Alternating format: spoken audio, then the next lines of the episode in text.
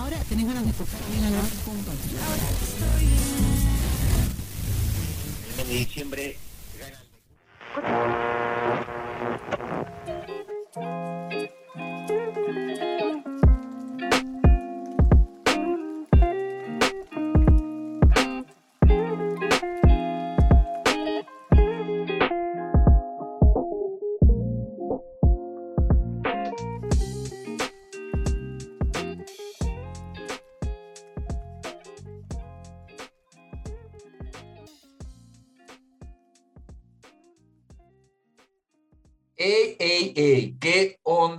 onda, qué onda, qué onda? ¿Cómo están? Estamos en el episodio número 3, así es, número 3, con una super invitada, una, una profesora que me impartió clase de fotografía en la universidad.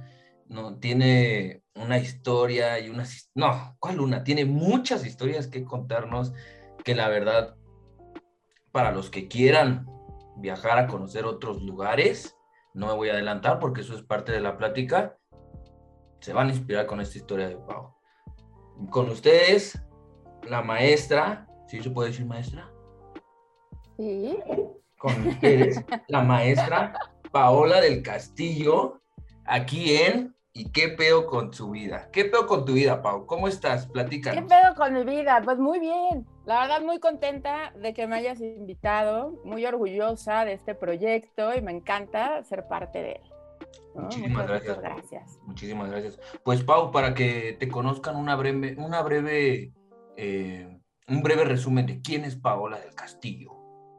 Pues Paola del Castillo es fotógrafa, es diseñadora publicitaria y por ahí pues con una maestría en diseño creativo digital. Pero en realidad, si lo resumimos, bueno, pues me encanta, ¿no? La parte creativa, ser fotógrafa, ser diseñadora. Me desarrollo en los tres campos, publicidad, diseño y fotografía. Y bueno, por ahí ya empezaste con esta parte de que me encanta la docencia. Llevo años dedicándome a la docencia. Eh, pues soy una persona como muy activa, que siempre estoy buscando nuevos proyectos, nuevas aventuras, en lo personal y en lo profesional. Sí, claro. Paola. Paola, una, joya de maestra, una joya de maestra para los que la conozcan, una chulada de maestra. ¿Cómo comenzó ese gusto, Pau? ¿Cómo comenzó ese gusto por la docencia? O sea, de chiquita tú tuviste, tú jugabas con tus hermanos, primos, primas. Vengan, yo voy a ser la maestra Paola. Pues la verdad es que seguramente sí, seguramente jugaba desde niña ser la maestra y ser mandona y, ¿no? Esa parte que me gusta, ¿no? Ahí medio tomar el control. Pero la verdad es que nunca me imaginé, nunca me imaginé que iba yo a acabar en la docencia. De hecho, en algún momento, pues cuando eres chavo, ¿no? Cuando estás en prepa, a lo mejor empezando la licenciatura, pues eres muy duro con tus maestros y yo era de esas personas duras con los maestros y que les exigía o de pronto los criticaba y demás, y decía, ay, no, pues es que están dando clases porque no saben hacer otra cosa, y fue muy dura.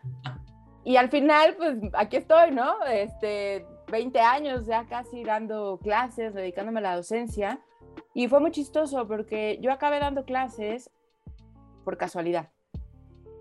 Eh, trabajaba ya en una agencia de publicidad y de repente un día pues me enfermé tuve una extraña enfermedad que me hizo este, quedarme de incapacidad meses. Y después de eso, eh, no me dejaban regresar a trabajar. El doctor como que me estaba cuidando mucho, no podía hacer muchos esfuerzos, estaba muy débil. Y pues finalmente vivía con mis papás en ese entonces, renuncié a mi trabajo y me dediqué a cuidarme. Y un día, por azares del destino, fui de visita a la universidad donde estudié la carrera. Y platicando con la directora y la subdirectora, yo de Bocona, ¿no? De no, pues que no estoy trabajando y me quedé sin trabajo porque me enfermé. Y remato con una frase que siempre me mete en problemas, pero siempre me mete en nuevas aventuras, ¿no? Y les digo, pero a mí lo que me encantaría es dar clases. La verdad es que nunca en mi vida lo había pensado, nunca había pasado por mi cabeza. No sé por qué lo dije ese día. Y casualmente me dijo la subdirectora, oye, pues tengo una materia ahorita que ya empezamos semestre, ¿no? Así el lunes y no tengo maestro. ¿Te interesa? Yo sí, claro. ¿no? Y en ese momento me di cuenta que acababa de aceptar ser maestra, ¿no? Dar una clase, dar una materia. Yo muy segura, me dieron el temario, me dieron todo, ya pues, me conocían muy bien en la universidad. siguiente lunes o martes, no me acuerdo, 7 de la mañana yo estaba frente a un grupo. Y qué Wow. miedo. Ah, Independientemente del miedo, Pau, ¿a qué edad comenzó esta aventura de ser maestra? A ¿Cómo los está? 24 años. 24 años, ¿no, Pau? O sea, y dices que llevas 20 años, o sea, tienes 42 años. No tengo más, pero esos ya no los cuentes. ¡Wow! No, entonces, entonces ya llevo más tiempo dando clases. Porque tengo más. hermanos, hermanas, si, si conocieran, o bueno, si estuvieran aquí presente conmigo viendo a Pau, dirían, no, pa- Pau, Pau se ve de unos 30, 35 años. O sea, ¿tienes más años, Pau? Tengo más de 40. Así lo dejamos, hasta ahí lo dejamos. Imagínate a los 24 años, eh, lo que platicábamos en la charla te- anterior con Rodrigo. Hay jóvenes, bueno, no jóvenes, sino ya señores, adultos que están tomando clases a los 29, 30 años.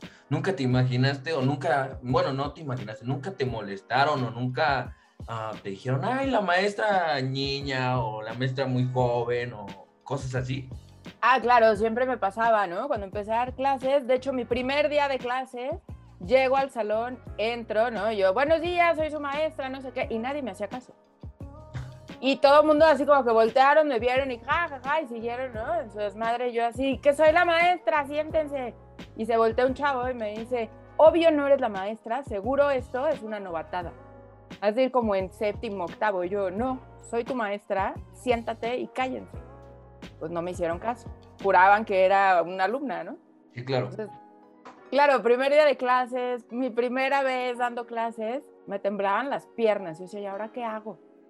Y entonces me regresé a la puerta del salón, azoté la puerta y ya que se callaron, les dije, ¿y si no me creen? Y saqué mi credencial.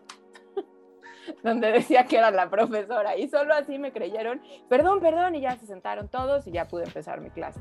Pero esa de- fue mi primera aventura. Y desde ahí la profesora cruel, Paola Cruel. Paola, cruel, cruela. Cruela. Guau, Pau. ¿Y qué, y qué materia impartiste, Pau?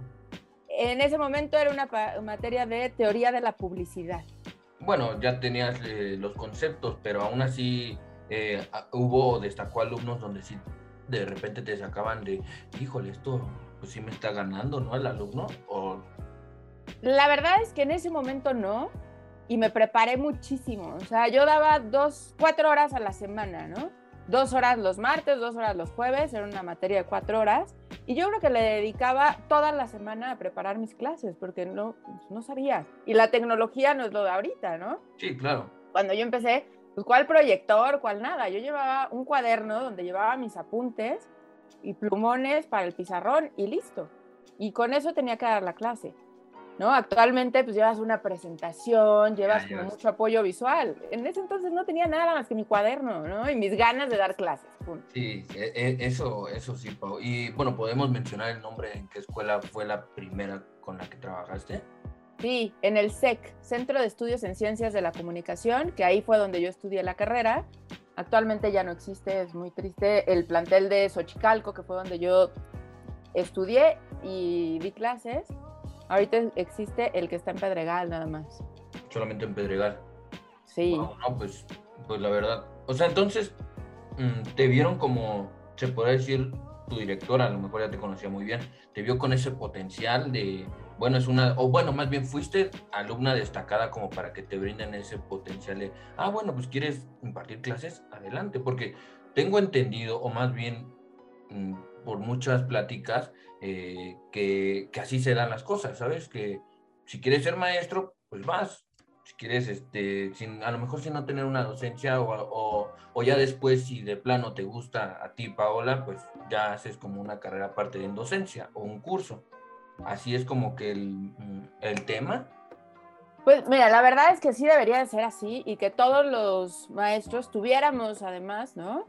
Como esta preparación en la parte de docencia, pero bueno, la verdad no sucede, ¿no? No en todos los casos, sí en niveles básicos, pero a nivel licenciatura, pues lo que más se busca es que tengas la experiencia en el área que estás ¿no? impartiendo. En mi caso, publicidad, diseño, fotografía, pues es lo que se busca, que yo tenga todos los conocimientos en esa área.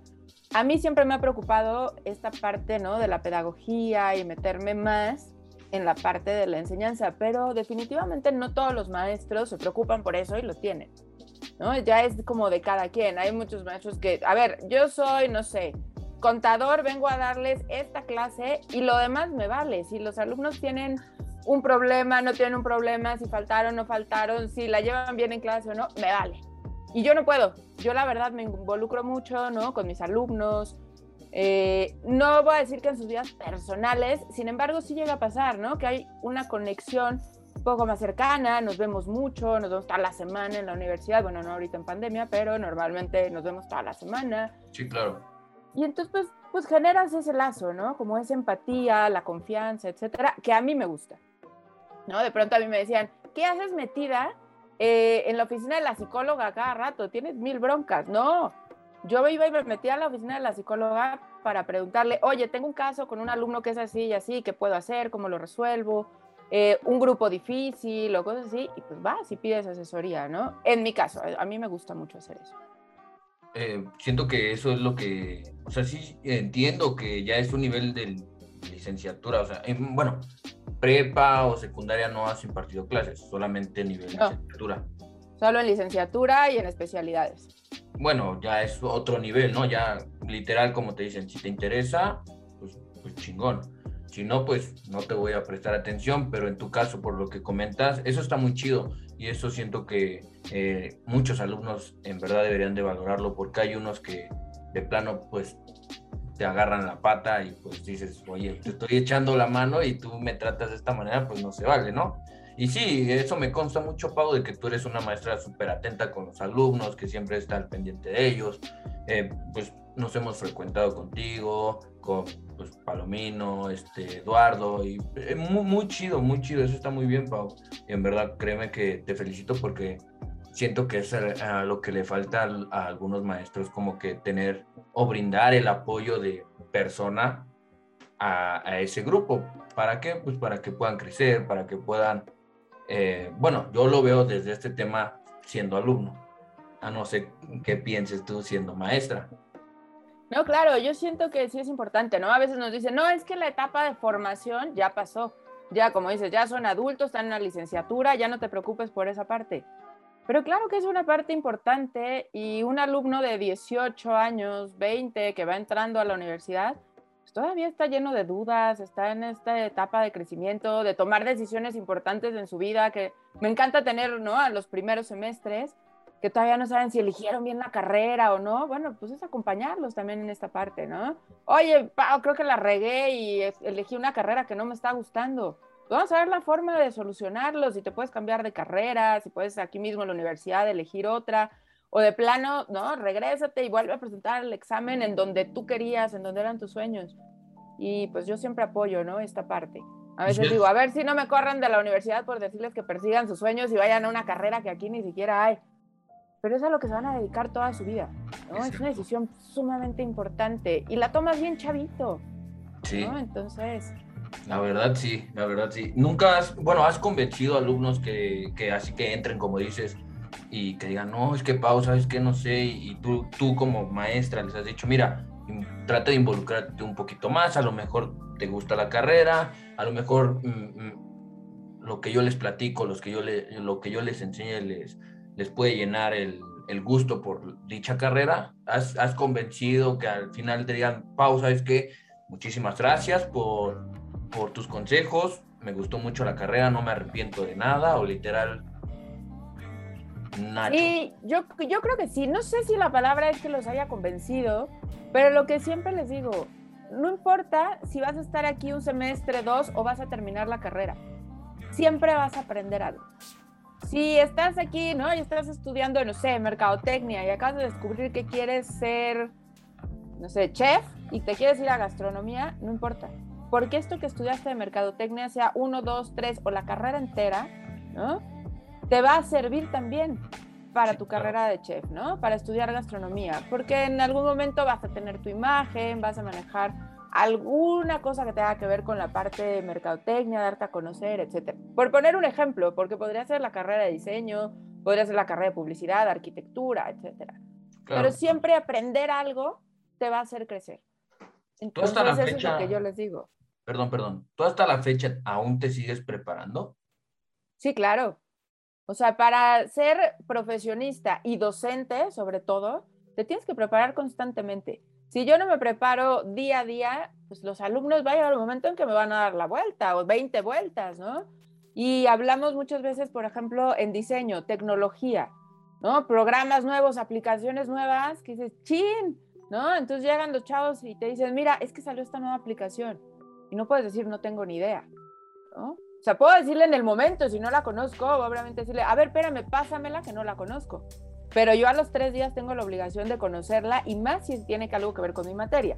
No, claro, si llegan y me dicen de una aplicación de redes sociales, de chismes y demás, pues, pues no tiene caso, ¿no? Sí, claro, claro, Y aún así, yo creo que como docente tienes que saber un poquito de todo, ¿no?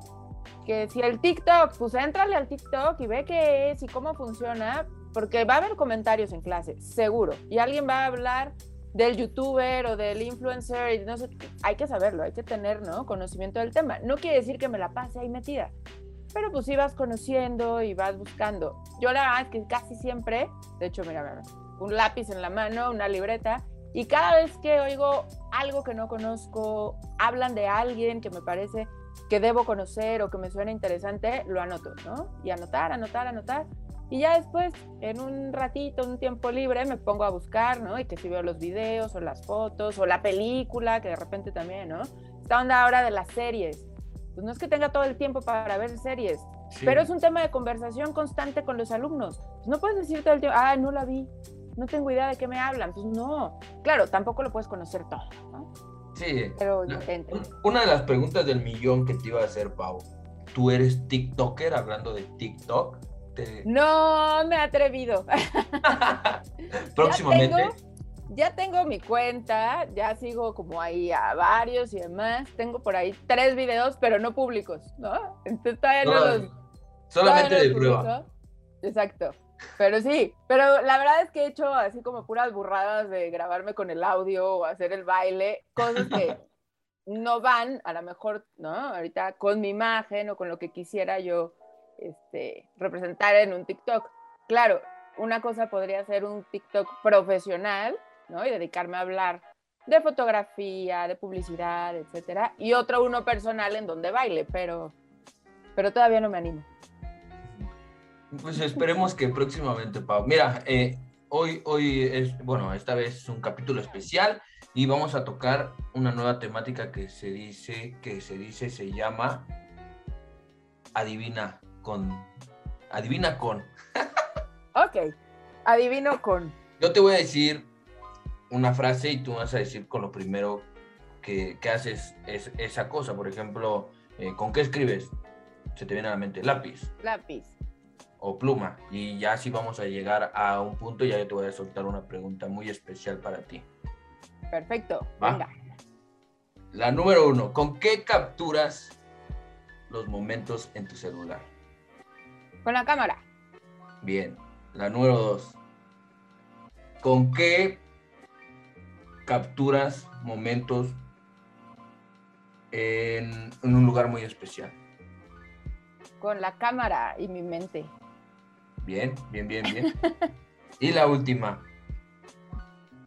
Cuando quieres recordar un momento especial y que quede queda plasmado en un lugar ¿con qué tomas ese momento especial? Aparte de con la memoria. Exacto, con la memoria y bueno, con mi cámara. Exacto, Pau. Llegando al punto especial, Pau es una muy, muy, muy, muy, muy gran fotógrafa. Demasiado es la mejor que he conocido a, mi parecer. Gracias. Pau, ¿cómo nació ese gusto, ese gusto de Paola del Castillo de ser una chica rebelde y ser fotógrafa. Porque, chavos, déjenme les digo, esta es una muy, muy, muy gran historia que hasta ustedes se van a quedar de, Paula, ¿y qué pasó? ¿Y qué sucedió, Pau? Pero no, vamos a cortar porque esto dura poco. Pau. sí, con esta historia podría echarme tres, horas, cinco horas. Pau, vamos a resumirla. ¿Cómo, cómo ¿cómo tú? Ah, porque si no, ¿sabes? Paola fue rebelde y desobedeció a sus papás. Desobedeció. No lo hagan, chavo, no lo hagan. Solamente si quieren seguir sus sueños, que fue uno de los sueños que cumplió esta Pau. Pau, ¿por qué? ¿Por qué siempre fuiste esa chica rebelde de, de a lo mejor no, no hacer caso a tus papás, pero tú tenías como esa de, no pa, ¿saben qué? Pues yo quiero ser fotógrafa, me gusta la fotografía. ¿Cómo nació ese gusto por la fotografía, Pau? Bueno, pues ese gusto surge desde bien chiquita. Yo tenía como tres años y ya sé que suena como, ah, no manches, estabas bien chavita, a esa edad nadie sabe lo que quiere ser. Pues seguramente yo tampoco, pero al final resultó, ¿no? Pero claro que yo a los tres años tenía por ahí eh, un programa de televisión que me encantaba, que bueno, pues los más chavos que nos escuchen igual no tienen idea de qué le estoy hablando, pero los que son un poco más grandes ya sabrán de qué hablo, que se llamaba Odisea Burbujas, que era un científico loco con sus ayudantes, pero sus ayudantes eran unos animales, ¿no? Que había metido a una máquina y los había hecho crecer. Y era un programa educativo, la es que a mí me gustaba mucho porque viajaban por el tiempo, viajaban por la historia, entonces te llevaban y conocías a Leonardo da Vinci, se supone que no, convivían con él, o sea, era muy raro el programa, pero al final era educativo. Pero bueno, lo importante del programa es que había una de las ayudantes, era una lagartija que era fotógrafa. Se llama Mafafa Musguito. Y yo, bueno, a los tres años moría por Mafafa Musguito. es que quiero ser como Mafafa Musguito. Quiero ser fotógrafa. Y la verdad es que mi papá tuvo a bien regalarme una cámara desde que tenía yo tres años. Compré una cámara, incluso tenía una estampa de Mafafa Musguito. Que yo creo ¿no? Que mi papá en algún momento a lo mejor se la pegó, porque a los pocos días se le despegó, se le cayó y nunca volvió a tener la estampa. Y creo que esas cámaras de Mafafa Musguito ni existían. Mi papá la fabricó para mí. Claro, no se imaginen una cámara como las de ahora, ¿verdad? Una cámara digital donde tomas 300, 800 fotos y luego borras y no pasa nada, ¿no? Ahí compraba mi papá los rollos, que eran caros, ¿no? O sea, tener una cámara y los rollos y todo era caro. Entonces, dejarle la cámara a una niña de tres años y pues a ver qué toma y qué fotos hace, pues era así como toda una aventura. Pero él me la dejó, ¿no? Y me compraba mis rollitos de 12, 24, 36 fotos, dependiendo, ¿no? Y cómo fue avanzando. Y yo feliz, tomaba fotos y la verdad es que veo las fotos que tomaba en esa época, que por ahí tengo algunas, conservo una de mi mamá, en donde está sentada en la sala del departamento donde vivíamos está, bueno, está el sillón, está mi mamá ahí sentada y está la mesa de la sala que era como barnizada, de madera, pero como barnizada, muy brillante. Y está el reflejo de mi mamá en esa mesa. Entonces, la, la verdad es que pues, para haber tenido esa edad, la composición es muy buena porque se ve mi mamá y se ve el reflejo en la mesa y pues, no le corté la cabeza, los pies, nada, sale bien, ¿no? Y por ahí la conservo. Mi papá la tenía guardada y me la dio hace algunos años. Y de ahí pues empecé a crecer, ¿no? Y pues típico en la escuela de, ¿y tú qué quieres ser de grande? Y me acuerdo, ¿no? Pues en el kinder, tus amigos, y así de, no, pues yo quiero ser astronauta, yo quiero ser policía, yo quiero ser bombero. Y yo empecé, yo quiero ser fotógrafo, como Mafafa Musguito. Crecí, crecí, llegué a, la primaria, ¿no? Y entonces ya como que de pronto los que querían ser bomberos y así, a lo mejor ya no querían y ya todos querían ser doctores y abogados, ¿no? Eh, ¿Y tú, Paola? No, pues yo quiero ser fotógrafa. Llegué a la secundaria, fotógrafa. Y ahí, pues ya la gente decía, no, no manches, o sea, ya todo el mundo que queríamos ser bomberos y, y, este, y astronautas, ya cambiamos, ya elegimos, ¿no? Pues algo más serio y tal. Pero ¿y tú? No, yo quiero ser fotógrafa. A mis papás ahí todavía como que les hacía gracia. Pero ya cuando llegué a prepa, que tienes que elegir un área y demás, yo no sabía ni qué elegir, o sea, pues yo quiero ser fotógrafa, ¿qué elijo, no? Y en ese entonces la verdad es que era flojilla para leer. Me gustaba leer, pero me gustaba leer lo que yo quería, no me gustaba que me dijeran qué tenía que leer. Ya lo decías tú, yo rebelde siempre, ¿no? Y este, entonces dije, no, si me voy al área 4, que era pues la que iba más hacia enfocado al arte y demás, me dejaban leer muchísimo. dije, no. Y me gustan los números, siempre me han gustado las matemáticas, los números y demás, entonces decidí que iba a área 3 mis papás se emocionaron y dijeron, ya, ya sabe qué quiere hacer, ¿no? Pues no, la verdad es que me metí a área 3 porque dije, el día que sea fotógrafa, pues tengo que administrar mi negocio. Y la 3, pues es, ¿no? Económico-administrativas, al menos en mi época así era. Y entonces, pues me metí a eso. Cuando yo iba a terminar la prepa, me dijeron mis papás, bueno, pues ahora sí hay que hacer exámenes de admisión en las universidades y demás, ¿a cuál vas a entrar? Yo no, pues es que no voy a entrar a ninguna universidad, yo voy a estudiar fotografía. Mis papás me dijeron, no, no, no, papá, papá, estás loca. O sea, fotografía no es una carrera y tú tienes que estudiar una carrera. Yo no, quiero ser fotógrafa, quiero ser fotógrafa y me monté en mi burro que quería ser fotógrafa. Sí hice por ahí algún este, examen de admisión en una universidad y demás. Me quedé porque fue el examen con evaluación más alta y mi mamá estaba emocionadísima. La, lo hice para diseño, pero a mí no me gustaba. O sea, no era lo que yo quería en ese momento, ¿no? O sea, no me gusta ni la universidad, ni me quiero quedar en esa carrera, yo quiero ser fotógrafa. Pero bueno, total, trataron de convencerme por todos los medios mis papás, no lo lograron y mi, papá me dijo un día, a ver, ven, vamos a platicar. Dice, mira, vamos a hacer algo. Yo creo que tú estás muy confundida y no sabes qué quieres estudiar y qué hacer de tu vida y esta es una decisión muy importante. Ahorita tengo la oportunidad y tengo los recursos para que te vayas a estudiar fuera un año, un idioma, y pienses qué quieres estudiar, ¿no? Como que definas qué es eso que quieres. Y entonces, ya sabes, yo primero así, no, papá, no estoy confundida y tal. Y cuando me dijo eso fue como de, papá, tienes toda la razón. Estoy súper, súper confundida. No tengo idea de qué quiero estudiar y me parece una gran idea irme un año, ¿no? Fuera, claro. un idioma, venga. Ahí nos vemos. inmediatamente empecé a investigar de escuelas, lugares y demás. Yo ya hablaba inglés, lo hablo bien, ¿verdad? Desde entonces. Eh, estoy en escuela bilingüe, entonces pues desde chavita lo hablo bien. Que pues otro idioma, ¿cuál? Pues francés.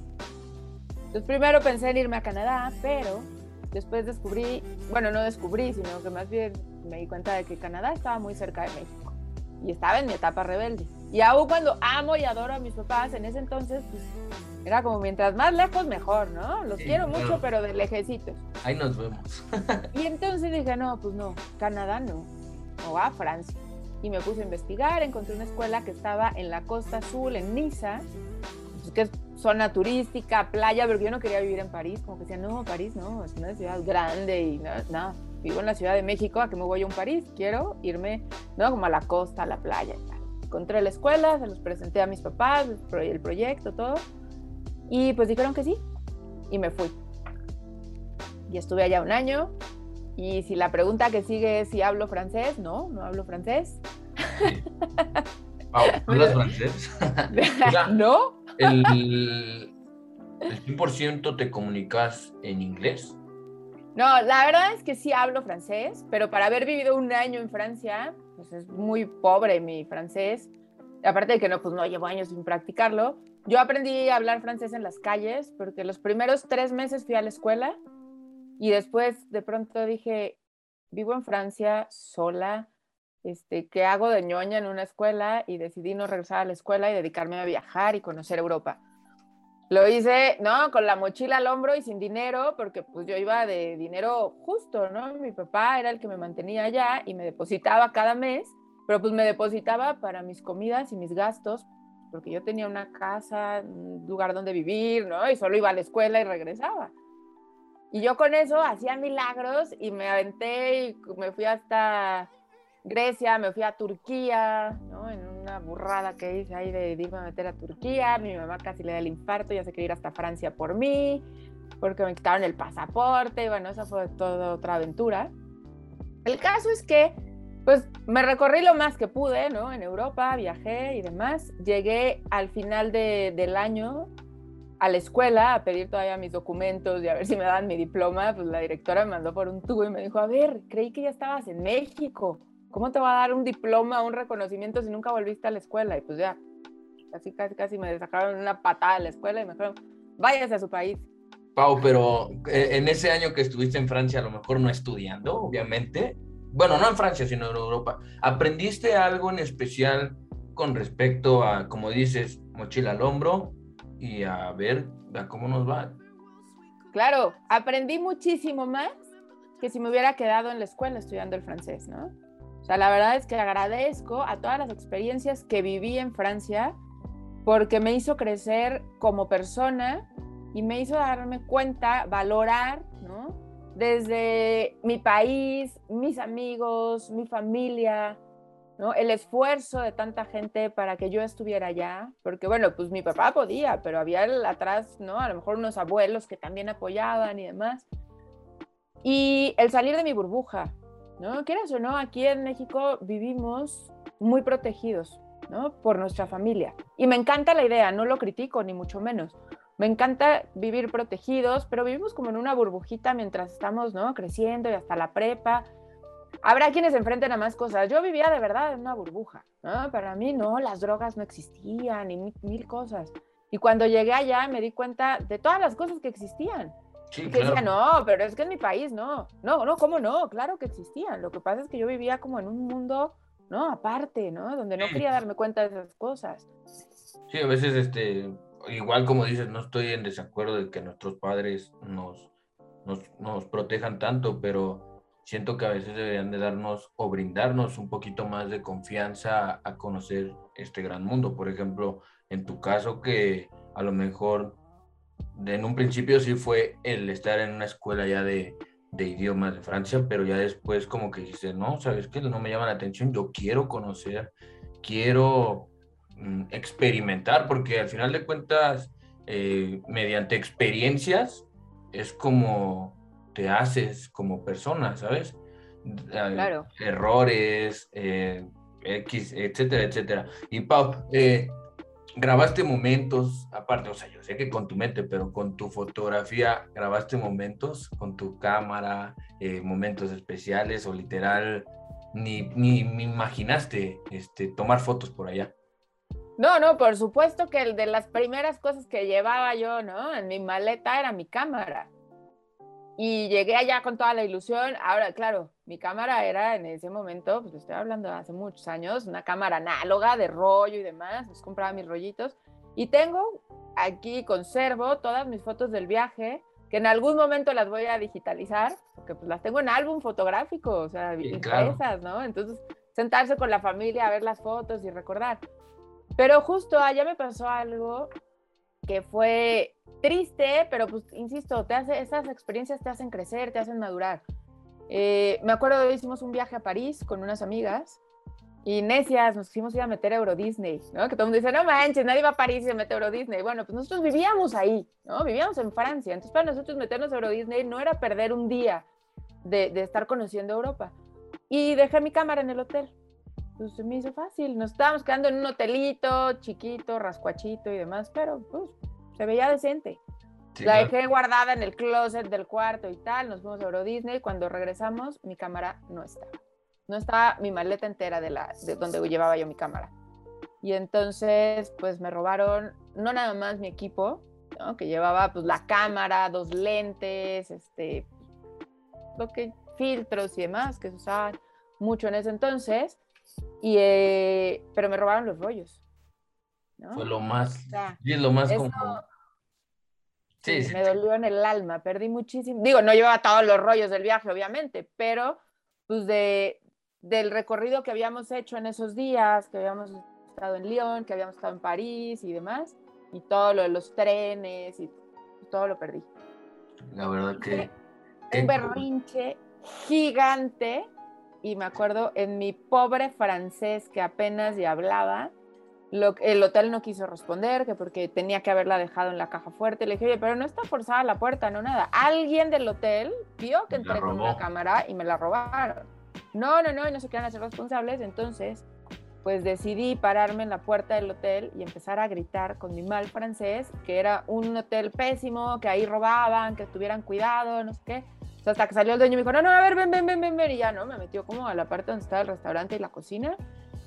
Y ya me dijo, a ver, dime cuánto valía tu equipo. La verdad no me acuerdo, ¿no? Es más, ni siquiera eran euros, todavía era el franco francés, no existía el euro. ¿no? Para que se den una idea de hace cuánto. Cachen, ¿eh? Cachen. y entonces, pues ya, le dije el valor de, la- de mi equipo y me dijo, no, pues no hay forma de que yo te pagues. Pues vamos a una tienda y ahí lo vemos y tal. Y ya finalmente pues me dio una parte proporcional para que yo pudiera después comprarme otro equipo. Y bueno, pues sí, ahorré y volví a comprarme una cámara y seguí capturando todos los momentos del viaje y demás. Y de, de ahí, Pau, eh, fuiste experimentando obviamente pues más de cómo mover los lentes, cómo eh, las fotografías, o eso ya lo, eh, o sea, ya llevabas cierta escuela, pero allá en Francia eh, tomaste fotos especiales, fotos con diferentes ángulos, o todo esto ya de los ángulos y demás, ya fue cuando regresaste a México. Pues mira, yo lo hacía, pero sin tener un conocimiento previo de haberlo estudiado como tal, ¿no?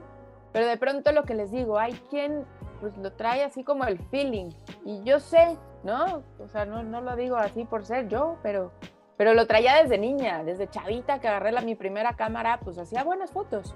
Por ahí, este, Ricardo, mi esposo, me dice, es que no manches, Paula, a ti se te cae la cámara, se dispara y toma una buena foto, ¿no? Entonces me hace burla. Porque él estudió Sí. fotografía también y de pronto dice, no, hombre, ya quisiera yo hacer esas fotos. Pero ¿qué es lo que pasa? Pues si no lo practicas, si no estás constantemente en esto, pues a lo mejor se te olvida, ¿no? Como lo que decía del idioma. Pues sí, sí estudié francés, sí, sí lo hablaba. Pero, pues, si llevo años sin hablarlo, pues ya lo olvidé por completo, ¿no? Bueno, no, no por completo, sí digo dos, tres cositas. Pero, Bonjour. eh, exacto, oui. ¿No? Pero entonces con la fotografía, pues era eso. Tenía yo como, pues como ese feeling, como que se me daba. Siempre me ha gustado el arte, entonces, pues hacía buenas fotos. De pronto, pues eran las fotos de, del desmadre con los amigos y demás. Pero pues también, ¿no? Los viajes, pues agarraba mi cámara y pues, me recorrí Europa con mi cámara en la mano. Y como sí. debe de ser, recio. Y Pau, eh, bueno, después de que regresaste a México tras ese gran viaje y esa gran experiencia, yo quise tocar este tema, yo conocía esa historia de Pau, pero quiero que usted, me quería que ustedes la escucharan por el hecho de que a veces el irse a conocer algún lugar al, con perdón de todos ustedes, al chingue su madre, a ver de a cómo nos sale, a cómo nos va, puede traer muy bonitas experiencias y si no, pues Pau, todo lo que les acaba de decir, es, un- es una experiencia que, pues si Dios quiere, la volverías a, a vivir, Pau. Yo me encantaría vivir una experiencia como la tuya. Eh, con esto quiero decirles que, pues, si quieren irse a conocer Cancún en puro camión, 22 horas, 25 horas, váyanse, háganlo. Paola, ¿tú qué opinas? ¿Compartes es- esta ideología conmigo? Claro, por supuesto que la comparto y de pronto a veces me dicen, no, los alumnos, no, pero es que ahorita pues es más difícil, ¿no? A ti te lo pagó tu papá. Bueno, no necesariamente lo tiene que pagar los papás. Yo siempre les digo, el día que empiecen la carrera, ese día pongan una alcancía en su recámara y échenle todo lo que no se gasten en la semana, échenlo ahí. Y no sé, se me ocurre que, ay, pues es que soy de los que siempre va y me, me voy y me compro un café de estos carísimos, ¿no? Pues a ver, hoy di, hoy no me voy a tomar el café carísimo, hoy me preparo mi cafecito en mi casa y eso del café lo echo a la alcancía. Y no toquen esa alcancía hasta que acaben la carrera. ¿De qué va a depender hasta dónde puedan viajar? Pues de estos ahorros que fueron haciendo durante cada semestre. Y cuando acaben la carrera, si te alcanza para irte, como dices, a Tepoztlán, pues me voy a Tepoztlán, pero con lo que ahorré. Pero a lo mejor me alcanza para irme a dar la vuelta al mundo, ¿no? Entonces, pues empezar a esforzarnos por hacer esos ahorros y viajar. De hecho, yo, pues ahorita, ¿no? Tengo ahí planes ahí de, hacer uno que otro viaje y demás.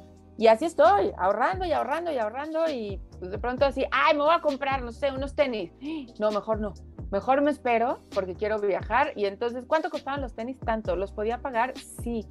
Pues venga, completito lo de los tenis a la alcancía, ¿no? Y lo guardo en la alcancía y sí, no estreno tenis, pero son unas por otras, ¿no? Ya más adelante me compraré los tenis, es más, a lo mejor los compro en el viaje, pero es el chiste, ir ahorrando, ¿no? Y las oportunidades se presentan. Busquen oportunidades de becas, oportunidades de apoyo económico de otras instituciones, las hay, intercambios, ¿no? Entonces, yo siempre les diría, sí, sí, aventúrense a hacer las cosas, ¿no? Ya les dio el consejo esta Paola, yo ya no puedo hacer más. Y ustedes si lo quieren tomar.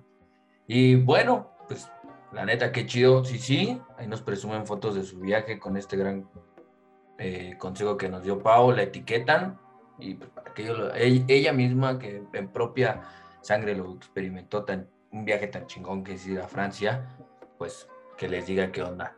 Y Pau, eh, ¿has, ¿has impartido clases de fotografía? Sí, son mis favoritas. O sea, me encanta dar clases de publicidad, me encanta dar clases de diseño, pero mis favoritas son dar clases de foto. ¿no? ¿Te ha tocado. ¿te ha tocado alguien en especial que, que sí te haya sorprendido? Como dice, a lo mejor nació con un talento, un don como el tuyo. Sí, sí me ha tocado, ¿no?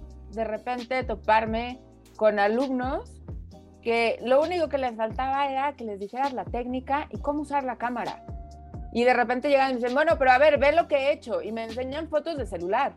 Y son fotos espectaculares. Entonces lo que yo les digo, a ver, si ya haces esto con el celular, ahora que aprendas a utilizar la cámara y toda la parte como técnica, pues va a ser todavía mejor tu trabajo, ¿no?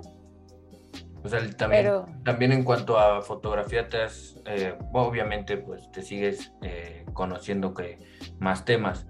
Eh, o tú ya literal conforme tu don, porque la neta, te soy sincero, eso que tú tienes es un don. Yo he visto las fotos de Pau y no sé si, como dice su esposo Ricardo, de que ay, se te cae la cámara y super fotografía, te conozco, pero la neta, las fotos de Pau son una joya. Eh, sí, ahí más adelante les compartiré un poquito de su trabajo literal una joya, chavos. Una. No, claro que sigo, muchas gracias, pero claro que sigo estudiando foto constantemente y actualizándome y siguiendo, por ejemplo, el trabajo de muchos otros fotógrafos, porque eso nos enriquece, ¿no? Eh, estar constantemente viendo obras de arte, inspirarte en el cine, la pintura, insisto, fo- fotografía de otros autores, etcétera, porque todo nos va enriqueciendo, el teatro, todo lo que puedan, ¿no? Que nos ayude a tener ¿no? un panorama más amplio, cultural, visual, adelante, ¿no? Yo siempre les digo, eh, dentro de mis materias siempre es, vayan al cine. Si van al cine y hacen un reporte, les cuento hasta participación extra. Y es como, no manches, por ir al cine, sí, por ir al cine, pero pon atención, no vas al cine echar novio, ¿no? Y ah, ya lloré con la película, no, pon realmente atención y fíjate, ¿no? En estas cuestiones técnicas y demás que pueden enriquecer cuando eres, ¿no? Mercadólogo, diseñador, fotógrafo, publicista, etcétera. ¿Trabajos tuyos se han, se han presentado en galerías de arte, Pau? Eh, ¿Las eh, sí, sí, no, no en exposiciones grandes, pero por ahí, bueno, he tenido exposición, he tenido algunas publicaciones en revistas. Y, este, y en las universidades, la verdad es que me gusta, cuando monto alguna exposición de mis alumnos, siempre los acompaño con alguna pieza mía, porque me parece que es importante, ¿no? Que sepan de dónde salió esta maestra, ¿no? ¿Por qué está aquí dándome clase de foto? Pues, ¿qué hace? Entonces, pues que conozcan mi trabajo y que vean un poco, ¿no? De lo que hago. ¿Y qué se siente tú, esa experiencia de salir en una revista? Que salga, que de repente a lo mejor, te voy a poner un ejemplo, tu papá esté viendo la- una revista, ¿no? Esté ojeando, ojeando y salga fotografía por Paula del Castillo. ¿Qué se siente? La- se siente padrísimo, se siente padrísimo. Y la primera vez que me publicaron una foto fue en una revista española. Entonces, más aún, ¿no? Yo ni idea tenía que me iban a publicar. Y, este, y por ahí les gustó mi foto, la publicaron y tenía el crédito. Y bueno, apre- aprendí, ¿no? Que siempre había que, para este tipo de fotografías, firmar la foto en algún lugar donde no la pudieran recortar. Y entonces salía mi firma y salía el crédito de la foto en una revista española. O sea, tú recomiendas a estos chavos que están, como dices tú, tomando fotos, a lo mejor ya saben más, ya están un poquito más profesionales, recomiendas poner su firma en un lugar donde no la puedan recortar ni con Photoshop. Bueno, es que actualmente, justo era lo que te iba a decir, actualmente es diferente, ¿no? Le puedes poner una marquita de agua y demás. Va a haber fotógrafos que te digan, no manches, jamás hagas eso y no pongas una firma encima de una parte, ¿no? Importante de la foto o tal. Se pone discreta en una esquinita, pero bueno, depende cuáles sean los fines de ponerle esa marca de agua, ¿no? Porque sabemos que pues no se respeta muchas veces esto de los derechos de autor y demás y de pronto pues, te roban una foto y la publica alguien más. Sí, claro. Pero hay el riesgo, pues ahorita aunque le pongas, ¿no? La marca de agua, Photoshop hace maravillas. Photoshop, Alguien que, bueno, no Photoshop solito, pero alguien que sabe utilizar bien Photoshop, te quita una marca de agua sin problemas. Y, cobra, y cobro barato. Ah, no es cierto, Pau. Es- no, pues la verdad, esto, todo esto ha sido una, una maravilla poder que, que nos compartas un poco de tu experiencia. Ya se escucha el del pan, yo creo que ya es hora de, de salir por un pan, por un café. Nada, es cierto, Pau. No es cierto, Pau. ¿sabes Ni siquiera te he contado que sí regresé y sí estudié fotografía. ¿Qué ¿Estudiaste fotografía, Paola? Yo pensé que, yo pensé que como tú, como, como dijiste que, que te dijo tu esposo, Pau, tú ya naciste casi casi con el don, ya no necesitas eso.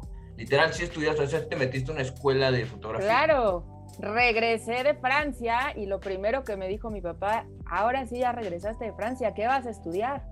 Y en ese momento le dije, papá, voy a estudiar fotografía. Y fue como, no, a ver, no, te fuiste un año para pensar bien las cosas. Ibas a regresar ya decidida a una carrera universitaria. Y dije, no, voy a estudiar fotografía. Total, ya está involucrado ahí otro viaje a Colombia y demás, pero regresé cuando mis papás me dijeron, sí, venga, entra a estudiar fotografía, ya, nos tienes hartos.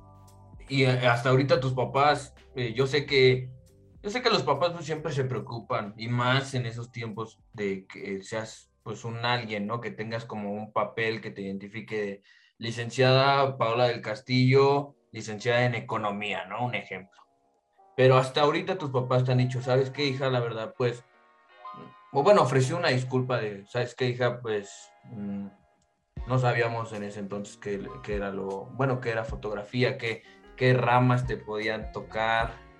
Pues no, pues no, nunca hubo una disculpa porque la, la historia va por otro lado totalmente. Estudié foto, ¿no? Ya me dijeron, ya, a ver, estamos hartos, estudia lo que te pegue la gana. Entonces estudié foto. Finalmente ellos pagaron la escuela de foto, ¿no? O sea, pues yo todavía pues, vivía con ellos y todo, me pagaron la escuela. Era una, un diplomado de tres años y medio. Lo único que le faltaba era que tuviera el reconocimiento como licenciatura, ¿no? Que fuera una carrera. Pero el tiempo, los estudios y todo lo que yo le dediqué a la fotografía fueron tres años y medio. Ya cuando iba a acabar, llevaba tres años, me faltaba ya como seis meses para acabarla, me acuerdo que mi papá me dijo, Pau, ven. Yo, ¿qué pasó, pa? Ahora ven, siéntate, ahora sí dime, ¿qué vas a estudiar? O sea, ¿qué? ¿Cómo que voy a estudiar? Yo soy fotógrafa, ¿no? Y me- aparte me sentía así la más fregona porque ya trabajaba ahí en un estudio con un, este, con un fotógrafo argentino, no sé qué. Claro que yo era así como la jalacables, la que le ayudaba, cuál, ¿no? Ya me sentía como la socia del estudio, ¿no? Pero pues yo ya trabajaba, ganaba mi lanita y tal. Y mi papá me dijo, no, a ver, siéntate y te voy a decir algo bien importante. Ya que mi papá dijera, siéntate, si era como chino, ¿y ahora qué, papá? ¿Qué me va a decir? Y me acuerdo que me dijo y se me quedaron grabadas estas palabras y por eso me gusta compartirlas con ustedes. Me dijo, mira, yo no sé el día de mañana si vaya a estar o no vaya a estar, cuánto tiempo vaya yo a seguir aquí. No sé si económicamente vaya a estar bien o no. Cuando yo estuve en Francia hubo una devaluación, la devaluación ahí del 94, sigan echando números para que lleguen a mi edad. Este, El que, el que adivine se gana chela, unas chelas. Yo solamente sé la edad, pero el que, el que ahí en los comentarios cuando se publica este capítulo, bueno, ya publicado el capítulo, le, le atine a la edad, logren descifrar de cuál Pau. es la edad. con la autorización de Pau, yo les invito unas chelas. Venga. Entonces, me acuerdo dijo mi papá, no sé qué vaya a pasar el día de mañana, ¿no? No sé si te voy a heredar una casa, un coche o nada. Pero lo que sí sé y estoy seguro es que te quiero dejar una buena educación. Que seas una mujer preparada, una mujer independiente, una mujer que nunca tenga que depender de alguien. Y en ese momento me acuerdo que yo, bueno, así, el ojo lloroso, fue, papá, tienes toda la razón. Y eso lo vamos a lograr a partir de que tengas una carrera universitaria, que tengas un título. Dije, sí. Me dijo, entonces, ¿qué vas a estudiar? O sea, yo lloraba y le decía, pues, pues no sé, déjame ver qué voy a estudiar y qué voy a hacer. Y en ese momento empecé a buscar qué complementaba la fotografía, qué me podía apo- apoyar, ¿no? En fotografía y tal. Y justo encontré esta carrera que era diseño publicitario, así se llama la carrera que estudié. Llevaba dos semestres de fotografía y como complementaba muy bien. Y ahí fue cuando entré a una carrera. Mis papás eran muy felices de que yo ya estudiaba una carrera universitaria más. terminé de estudiar eh, diseño publicitario y me dedicaba un tanto pues al diseño, un poco a la foto, pero la verdad es que profesionalmente empecé a dedicarme mucho más al diseño en ese entonces, pues era lo que estaba haciendo. Y yo empecé a trabajar en, si no me equivoco, en cuarto semestre de la carrera.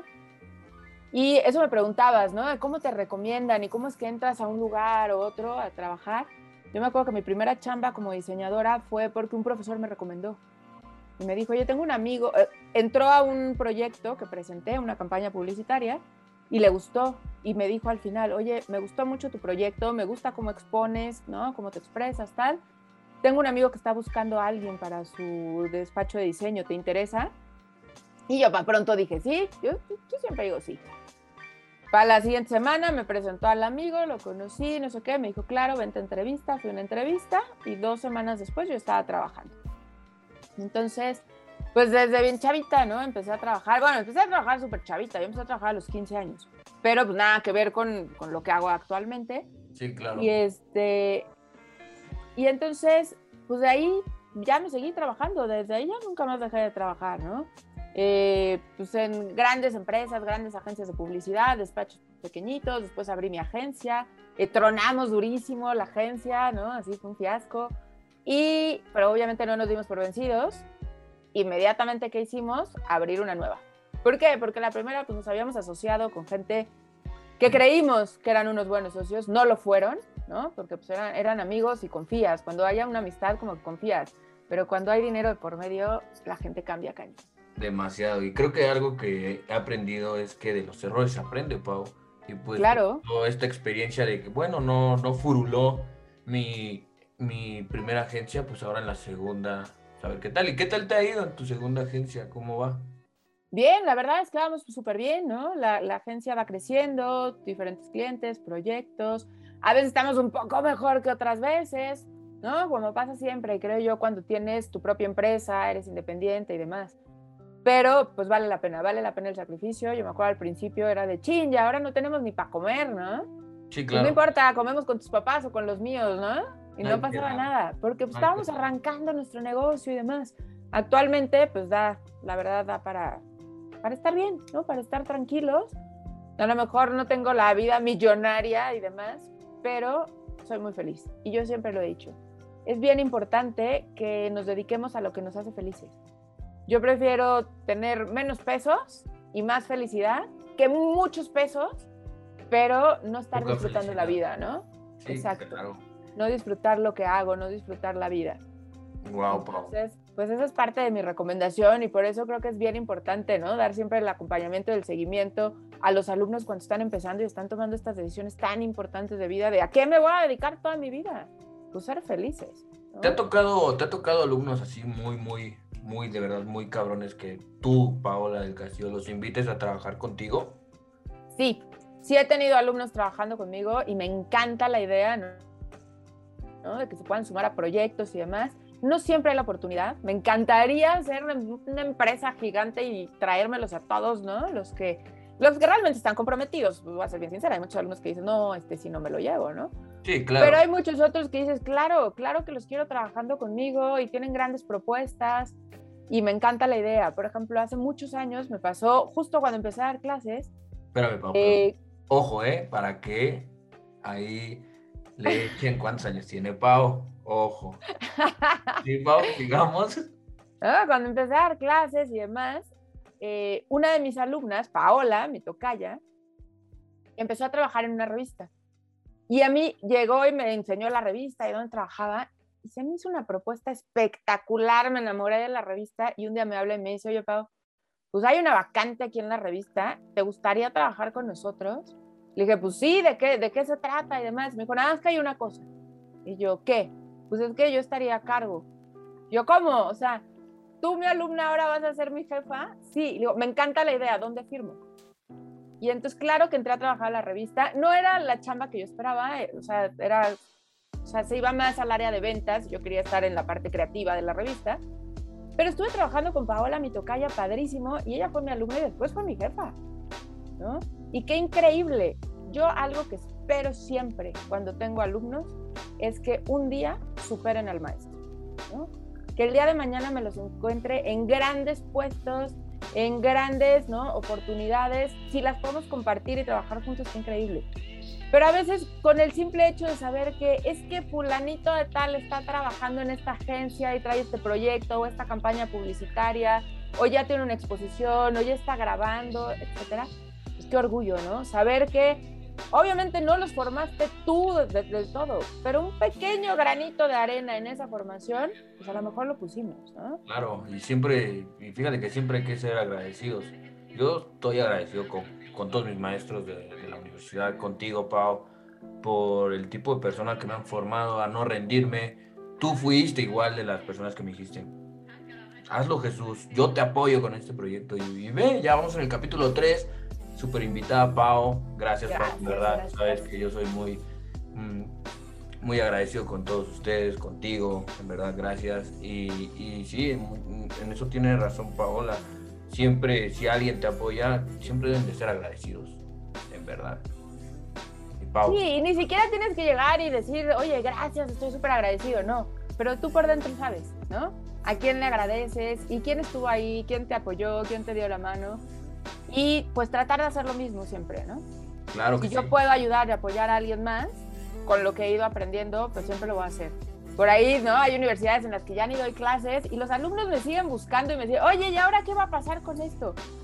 Y hasta me da pena decirle, oye, yo no trabajo en esa universidad. No, pues a ver, pregúntale a no sé quién y tal, y si te puedo apoyar y con proyectos y todo. Pero sí, la verdad es que sí, sí me gusta trabajar con mis alumnos en algún momento los hemos, los hemos tenido como becarios o haciendo servicio y demás. Y también es padre la experiencia, ¿no? Sí, no, pues la verdad, sí, trabajar con tu maestra, qué chingón, la verdad. Seguirle aprendiendo. La verdad está muy chido. Sí, pero está padre. Y aparte te conocen en un aspecto totalmente diferente, porque pues no te puedes comportar igual dentro de la universidad, donde eres, ¿no? El profesor, pues, el que manda. Ciertas reglas, etcétera. Y en la agencia es lo que les digo. A ver, aquí en la agencia yo no soy la maestra. Sea, somos compañeros de trabajo y pues órale, ¿no? Y vamos a entrarle al parejo a los proyectos y si tenemos que ir a presentar una campaña, te invito y te llevo y presentas, ¿no? No, que me da pánico escénico. Bueno, si no quieres hablar en esta primera junta y demás, pues no hables, ahí quédate calladito, pero vamos, necesito que empieces a conocer, a foguearte y demás. Entonces, wow. la verdad es que está padre. ¿Qué se siente, la, ¿Qué se siente cuando haces campañas, Pau? Donde no duermes, literal. Porque yo te quiero imaginar que te han tocado. Sí, me ha tocado trabajar en Navidad, Año Nuevo, ¿no? Que, que decías, ¿cuándo va a acabar este proyecto? Y ya son así las 10 de la noche en Navidad y seguimos chambeando de, bueno, ya, ahora sí ya vamos a escaparnos, aunque sea dos horas, ¿no? A la cena y regresamos, ¿no? Y que no duermes dos, tres días. Pero créanme que, así como lo está platicando Pau, esto del diseño es un trabajo espectacular. Y luego Pau, que lo junta con la fotografía, se ha de dar sus claro. ideas, sus ideologías. No, te han nacido así ideas, ahorita que tocamos, que estoy tocando ese tema, te han nacido así ideas literal, pues no sé si llamarle locas, pero grandes ideas donde combinas pues, las cosas que tú sabes que es la fotografía y el diseño así, y te sale algo súper chingón que ni tú, Paola, lo quieres compartir con nadie, que nada más te lo quieres quedar tú. sí, claro. La verdad es que sí, por ahí de pronto hay muchos proyectos que dices, no, este es como mi bebé, ¿no? Este lo guardo y lo cuido y lo protejo. Pero bueno, parte de esto es compartirlo, ¿no? O sea, que, que la gente vea, que sepa que es tuyo, que, que, estuviste involucrado, que esa idea, que esa foto, que esa frase, ¿no? Que el diseño, etcétera, pues es tuyo, ¿no? Y de repente vas en la calle y ves un anuncio espectacular o ves un un camión y demás, y ves tu publicidad y dices, wow, ¿no? Esa foto la hice yo. Neta, o, o, sea, o en la televisión, no sé, ¿no? Y dices, wow, ¿no? Eso es mío. ¿Podrías mencionar algún... Perdón, perdón, ¿podrías mencionar algún proyecto así grande, si se puede, claro, mm, donde haya salido una foto tuya?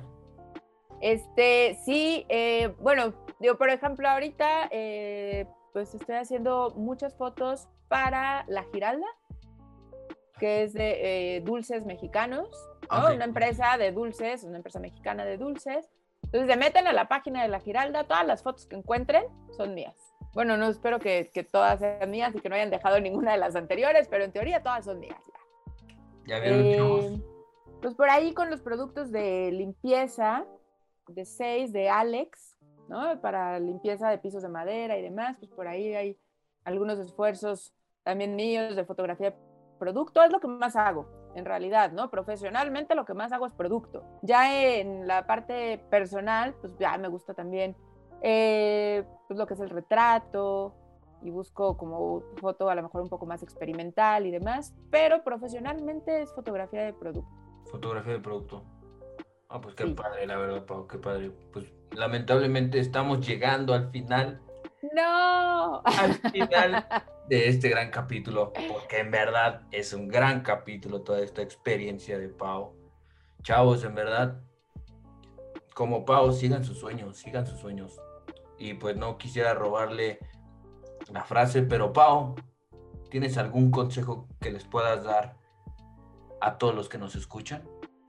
Sí, yo la verdad es que sí les diría, si tienen eh, una meta, un sueño, ¿no? En la vida, si se quieren dedicar a algo, no dejen que nadie les diga que no pueden, porque sí pueden, ¿no? A veces hay que esforzarnos un poco más, a veces hay quienes ya tienen como el don, ¿no? lo que les decía, y puede ser para lo que quieran, ¿no? Para tomar fotos, para dibujar, para construir, para cocinar.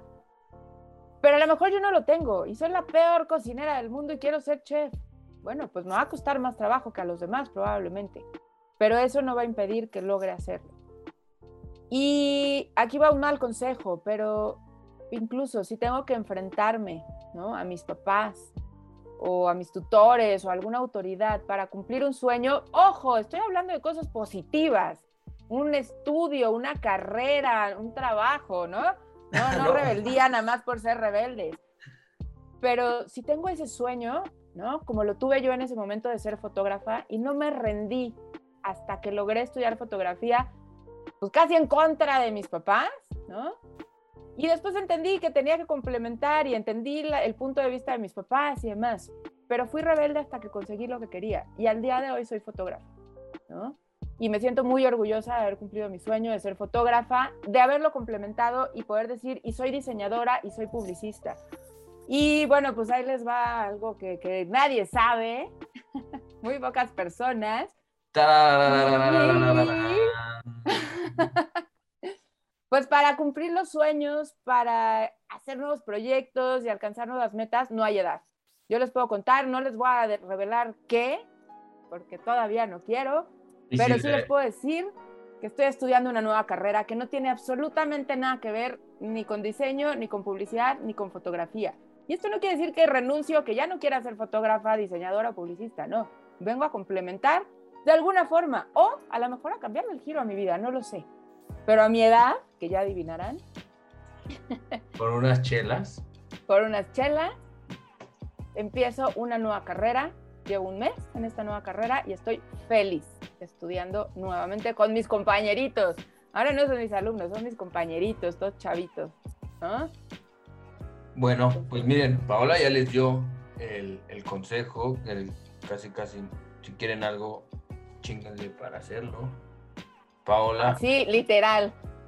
Literal, literal, Pau. Muchísimas gracias, muchísimas gracias en verdad por brindar esa, eh, primero para brindarme esa confianza de poder entrevistarte a esta gran persona que eres, esta persona trabajadora que yo desconocía muchísimas cosas. O sea, yo conozco a Pau en el ámbito maestra, amigos, pero hacia profundidad de que empezó a trabajar desde los 15 y demás. Yo desconocía esa parte, en verdad, Paula. Gracias por la confianza, gracias por platicarnos sobre sobre, eh, sobre lo que has logrado, eh, qué tanto te ha costado. El, el, ser, el, ser, rebelde, yo ya sabía que tú eras rebelde. Pero, en verdad, Paula, muchísimas gracias. Eh, estoy agradecido por dejarme entrevistarte. Gracias, Paula. No, hombre, gracias a ti, gracias por dejarme compartirles pues un pedacito, ¿no? De lo que he ido construyendo a lo largo de estos no sé cuántos años de vida. El que le atiene los comentarios se gana unas telas. ya lo dijimos. Y pues gracias, gracias, porque me encanta, ¿no? Poder a lo mejor ser pues una pequeña fuente de inspiración para alguien más. Ya escucharon, chavos. gracias pues, por tu proyecto, porque creo que es un gran proyecto, no nada más para los chavos, yo sé que vas dirigido a los chavos, pero que nos inspira a todos, ¿no? Yo ya escuché los dos capítulos anteriores y me encantan y pues aquí seguiré escuchando los que siguen. Muchísimas gracias, Pau. En verdad, muchísimas gracias. Y pues bueno, a a seguirle dando, ¿no? Claro, para adelante, para atrás ni para agarrar vuelo. Muchísimas gracias a todos. Que tengan una muy buena tarde, noche, lo que sea, a la hora que lo estén escuchando. Muchísimas gracias y disfruten este gran capítulo. Pau, ¿algo más que quieras decir? ¿Algunos saludos? Pues saludos a todos los chavos que se están ahorita justo aventando, ¿no? A emprender nuevas aventuras. Venga. Pues ya escucharon. Nos vemos hasta el próximo capítulo.